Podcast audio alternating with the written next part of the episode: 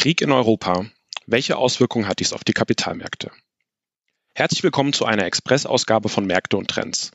Wir beleuchten kurz die aktuellen Entwicklungen an den Kapitalmärkten nach der Eskalation des Konflikts zwischen Russland und der Ukraine.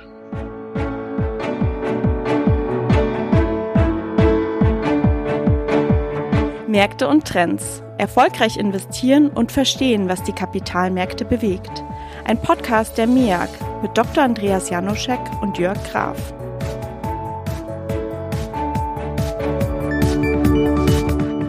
Die Aktienmärkte stehen Ende Februar ganz im Zeichen geopolitischer Krisen. Nachdem Inflations- und Zinssorgen bereits für einen schwierigen Start in das neue Jahr gesorgt haben, steht nun die Russland-Ukraine-Krise im Fokus. Die Aktienmärkte weltweit reagieren mit moderaten Kursverlusten. Die Volatilität ist jedoch hoch. Am stärksten trifft es den Aktienmarkt in Russland selbst. In Europa sind vor allem Banken betroffen. Europäische Geldinstitute mit starkem Osteuropa-Geschäft sind mit neuen Wirtschaftssanktionen konfrontiert. Hierzu zählen insbesondere Banken aus Österreich. Für die meisten anderen global tätigen Unternehmen ist Russland jedoch nur einer von vielen Märkten, so dass langfristig gesehen viele Unternehmen nur moderate Umsatzeinbußen sehen sollten. Die größten Auswirkungen hat die aktuelle Entwicklung auf den Rohstoffsektor. Hier ist mittelfristig zu erwarten, dass insbesondere Europa versuchen wird, die eigene Abhängigkeit von Rohstoffimporten aus Russland nachhaltig zu reduzieren.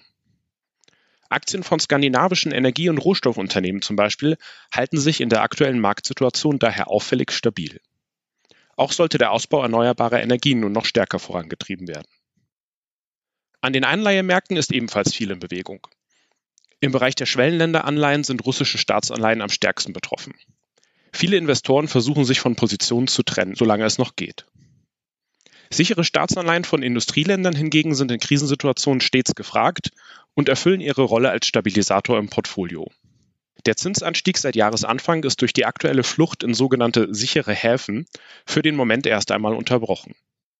Die Risikoaufschläge für Unternehmensanleihen sind am Steigen, erreichen aber noch nicht die Niveaus aus der Corona-Krise im Frühjahr 2020. Dank zuletzt guter Gewinne sind die meisten Unternehmen fundamental in einer soliden Position und können Gewinneinbrüche im Russlandgeschäft verkraften. An den Rohstoffmärkten setzt sich der Preisauftrieb fort. Der Ölpreis hat zum ersten Mal seit über sieben Jahren die Marke von 100 US-Dollar pro Barrel wieder überschritten. Der Preis für Gas mit kurzfristiger Lieferung ist weiterhin hoch. Kontrakte mit späterem Lieferzeitpunkt, zum Beispiel Frühjahr 2023 jedoch, sind schon deutlich günstiger. Marktteilnehmer scheinen also davon auszugehen, dass sich langfristig Alternativen zum Erwerb von Gas aus Russland finden können. Gold ist wie üblich ebenfalls ein Zufluchtsort für Anleger, zumindest vorübergehend, solange die aktuelle Krisensituation noch anhält.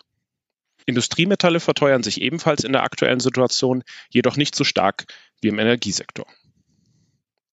In unruhigen Zeiten ist es immer ratsam, einen Teil seines Vermögens in Liquidität zu halten, um beim Abflauen der Krise Qualitätsaktien zu günstigeren Kursen oder Unternehmensanleihen mit wieder höherer Verzinsung erwerben zu können. Zusammengefasst. Viel Unruhe und Bewegung an den Märkten. Trotzdem sollten die meisten Unternehmen sowohl die Wirtschaftssanktionen als auch den Einbruch des Russlandsgeschäfts überstehen. Viel gravierender sind die Auswirkungen auf das Leben der Menschen in der Ukraine, hier hoffen wir sehr auf ein baldiges Ende des Konflikts. Das war's auch schon wieder mit unserem Express-Update. Wir halten Sie auf dem Laufenden und am einfachsten ist das, wenn Sie uns abonnieren. Vielen Dank fürs Zuhören und bis zum nächsten Mal. Der Märkte und Trends Podcast der MEAG Munich Ergo Kapitalanlage Gesellschaft MBH dient Informations- und Marketingzwecken.